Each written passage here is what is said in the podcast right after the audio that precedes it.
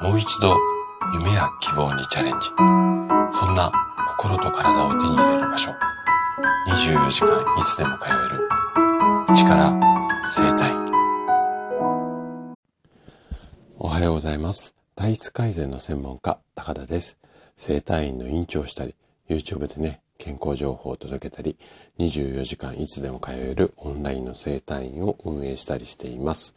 さて、今日はね、お酒と一緒に飲む水。これは超重要ですよ。こんなテーマでお話をさせていただきます。私のね、ラジオをお聞きの方なら、またこの話かお前って思うかもしれないんですが、酒飲みにはね、もう超超重要な内容なので、何度でもお話をさせてください。で、あなたがね、もし100歳までお酒を楽しみたいのであれば、絶対に覚えておいてほしい水の大切大切、水の大切さについてのお話を今日はしていきます。じゃあね、本題に入る前にちょっとだけお知らせをさせてください。で、もうすぐね、公開になる2本目の YouTube 動画。で、これね、リクエストをいただいて、これ作ったテーマなんですが、足がつる、小村帰りですね。この改善策の動画なんですけども、昨日の夜の時点で、まず完成はしたんですよ。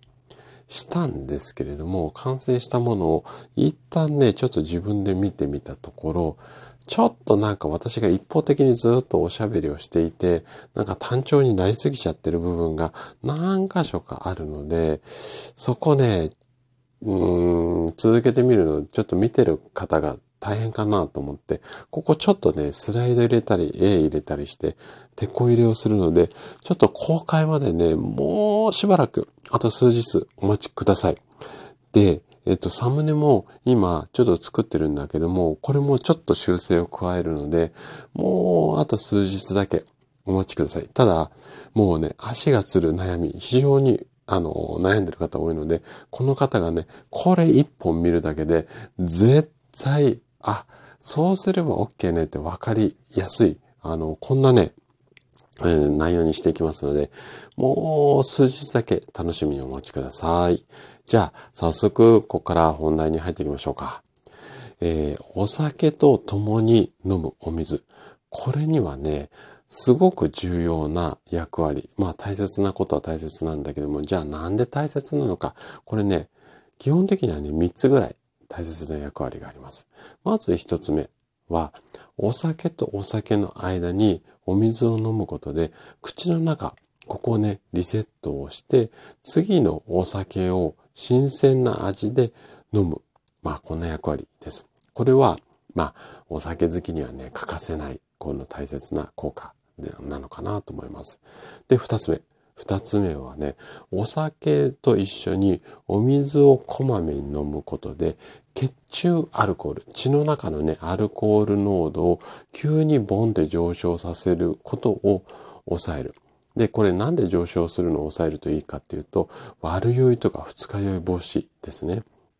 で、酒好きならもうついついグラスに手伸びるっていう人多いと思うんだけども、これ2回に1回、ついつい伸びるとき、酒、酒、水、酒、酒、水みたいな感じで飲む、飲んであげると、まず飲むスピードも遅くなる。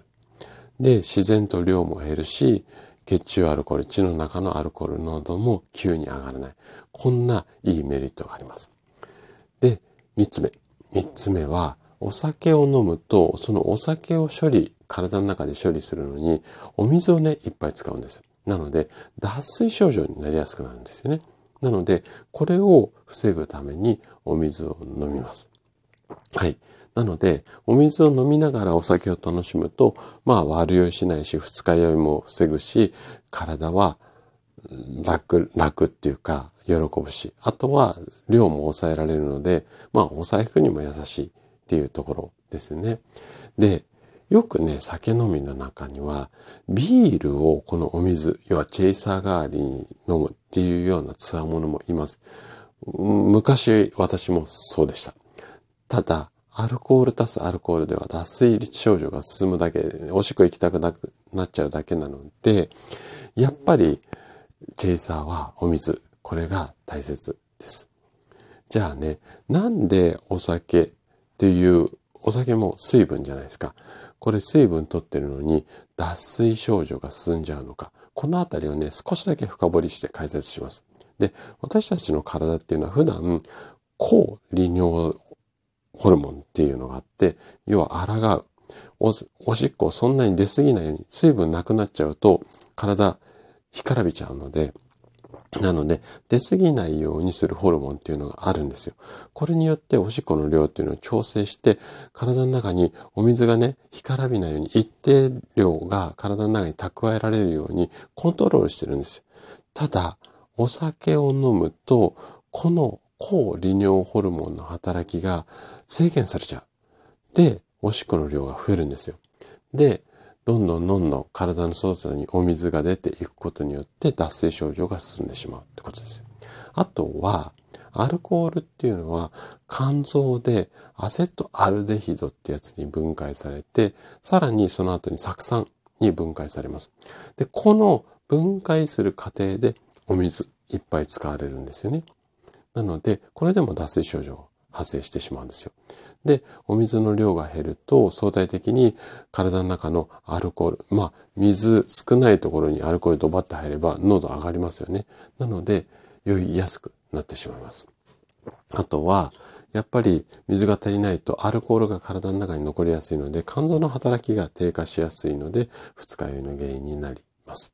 特に私なんかもそうなんだけども、年齢が上がってくると、そもそも体の水分量っていうのが減ってきます。これは悲しい現実なんだけれども、これは致し方ないので、なので年齢重ねた人は特にお水飲みながらお酒をうんと楽しむ。こういった形がいいと思います。で、えっ、ー、と、もう一つね、悪酔いを防ぐ方法っていうのがあるので、これをね、ちょっと最後に紹介しようと思います。これはお水と合わせておつまみを気をつけましょうっていうことなんですよ。で、例えばタコさんとかイカさん、要は甲殻類に含まれているタウリンに聞いたことありますよね。このタウリンだったりだとか、あとはゴマに含まれるセサミン。あとは大豆とかひまわり油に含まれる L システイン。このあたりっていうのは肝臓の働きをね、ちょっと助けてくれる。